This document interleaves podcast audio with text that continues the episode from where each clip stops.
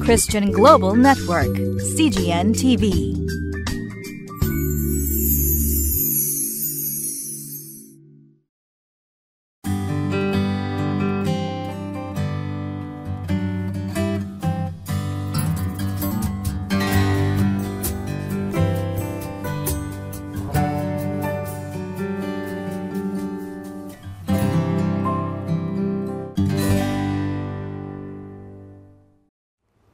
皆さんこんにちは。堺シャローム福音教会の小山英二です。今日は2月14日。聖書箇所はヨハネの福音書11章1節から16節。歩みを遅らされる主の摂理。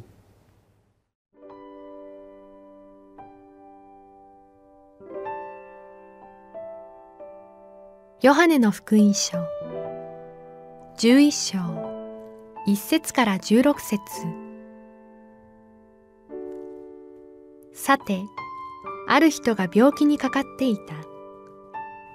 ラザロといってマリアとその姉妹マルタとの村の出でベタニアの人であった。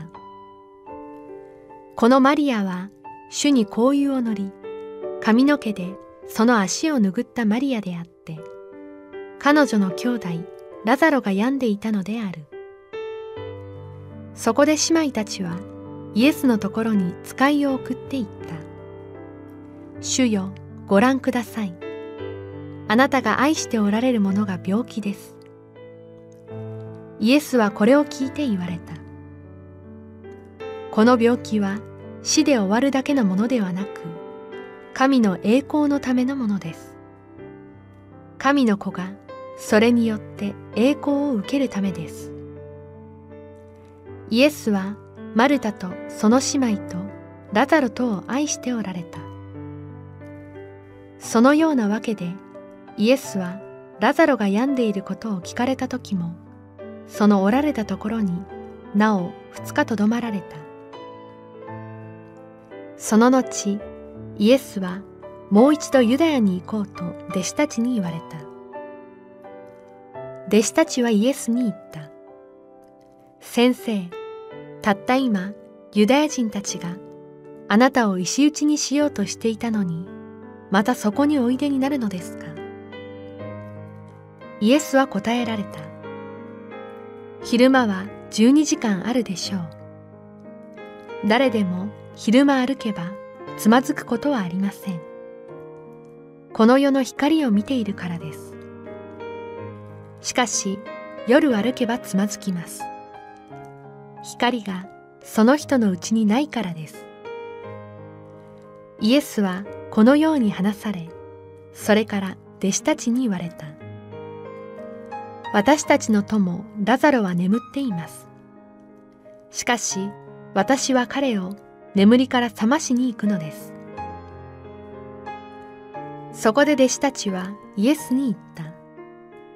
主よ眠っているのなら彼は助かるでしょう。しかしイエスはラザロの死のことを言われたのである。だが彼らは眠った状態のことを言われたものと思った。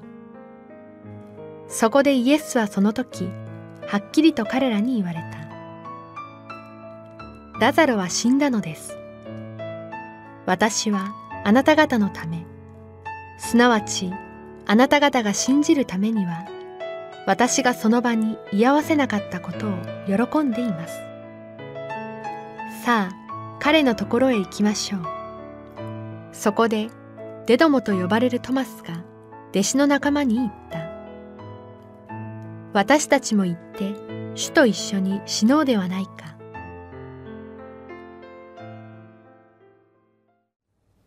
神のタイミングと私たちのタイミングとは違います6節にこのように記されております。そのようなわけでイエスはラザロが病んでいることを聞かれた時もそのおられたところになお2日とどまられた。マルタとマリアから助けを求められたのにもかかわらずイエス様はすぐに向かわないでさらに2日間その場所にとどまられたと言います。別に行く準備をしていたようにも思えません。そちらに向かっていますと使いを送ったわけでもありませんでした。イエス様はそのおられたところにとどまられマルタとマリアは愛する弟が亡くなるのをその目で見たわけであります。一体イエス様は何をしていたんでしょうか？ある学者はイエス様は祈っていたんだと言います。父なる神の御心と格闘していたんだと。実際この時イエス様の状況をよく言い表しているのは8節の弟子たちの言葉であります。先生たった今ユダヤ人たちがあなたを石打ちにしようとしていたのにまたそこにおいでになるんですか？ベタニアはエルサレムから数キロしか離れていない小さな村であります。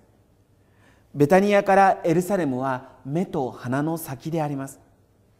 ですから今度は何が起こるかわからないと弟子たちが危惧した理由もよくわかります。イエス様がそのおられたところになお2日とどまられた間祈っていたと考える理由はこのあと41節でイエス様がこんなことをおっしゃられていることであります。父よ私の願いを聞いてくださったことを感謝いたします。イエス様はラザロのためにそして知恵と導きを求めて祈っていたんだと思います。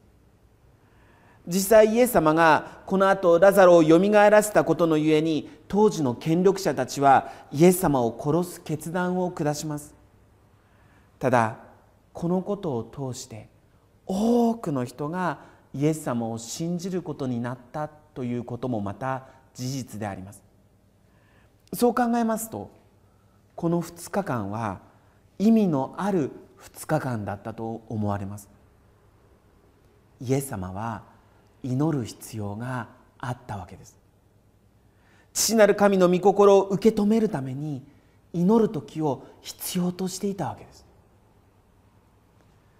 大切なことを決断する時に私たちは祈ります。祈る中でいろいろなことが整理されて修正される時もありますし確信が与えられる時もあります。いずれにせよ平安が与えられるまで祈り続けるという姿勢は大事だと思います。ベタニアの意味は貧しい者の家ということであります。この村には特に貧しい人たちや世話を必要としている病人たちが住んでいたと言われております。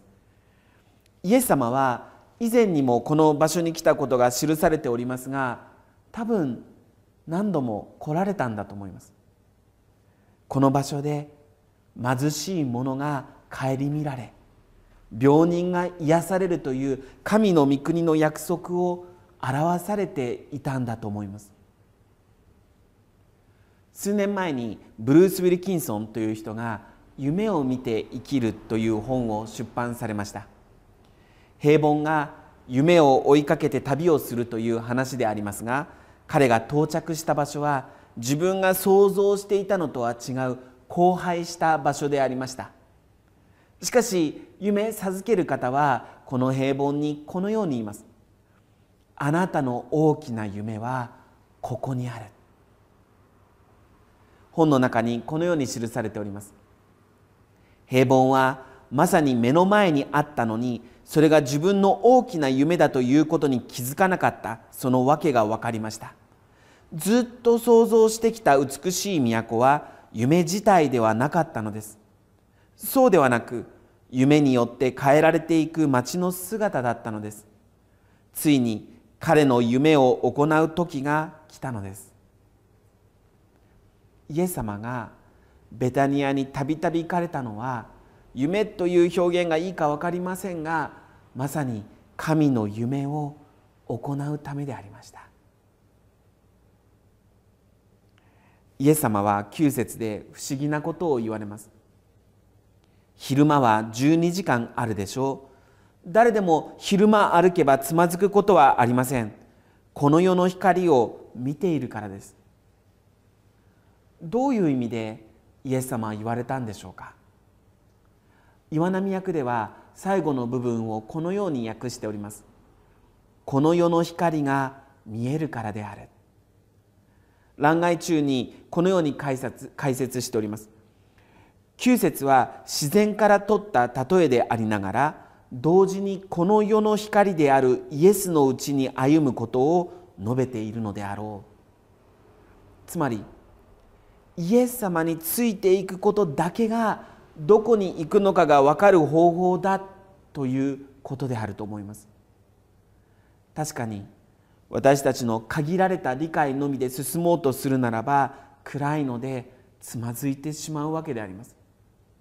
しかしイエス様から離れずにいるならばイエス様の視点から物事を見るように努めるならば何日かかったとしても何年かかったとしても最終的には正しい場所にたどり着いていたということに気づくことができるんだと思います。NT ライトという学者がこんなことを言っております。クリスチャンのメッセージは良き助言ではなく良き知らせである。助言というのは私たちがしなければならないことの手引きであります。しかし知らせというのは何かが起こったことを知らせることであります。福音は良き助言ではなく良き知らせであります。イエス・キリストが十字架で私たちのために死に葬られよみがえられたことによって新しい時代が始まったことを知らせるものであります。イエス様が再び来られるまで完全ではありませんけれどもすでに神の国はこの世界に入ってきております。私たちが託されているのは良き助言ではなく良き知らせであります。イエス様はおっしゃられました。この病気は死で終わるだけのものではなく神の栄光のためのものです。神の子がそれによって栄光を受けるためです。いかがでしょうか？私たちは良き助言をしているのでしょうか？それとも良き知らせを伝えているのでしょうか？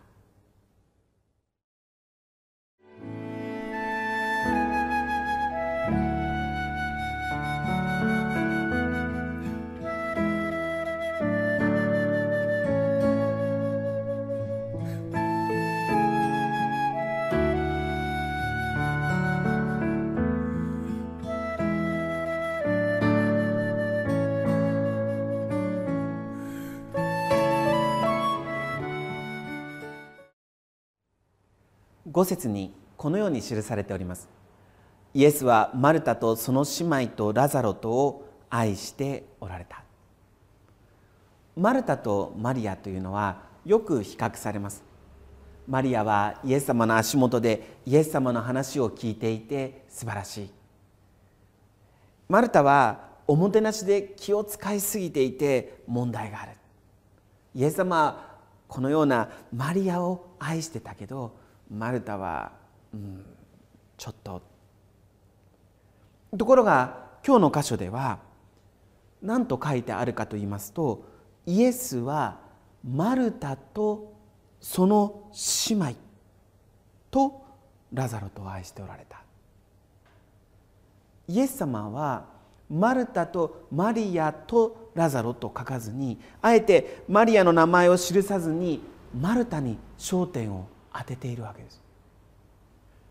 イエス様はマルタを愛しておられたと。人々をもてなし人々に仕えるマルタをイエス様は忘れていない。イエス様は愛しているんですよと。祈ります。愛する天のお父様あなたの皆を賛美します。あなたがマルタも愛しておられることを感謝いたします。どうか良き助言ではなくイエス様の十字架の死と復活によってもたらされた良き知らせを伝えていくことができますように。イエス様あなたこそ世の光私たちを守り導いてください。主イエス・キリストの皆によってお祈りします。アーメン。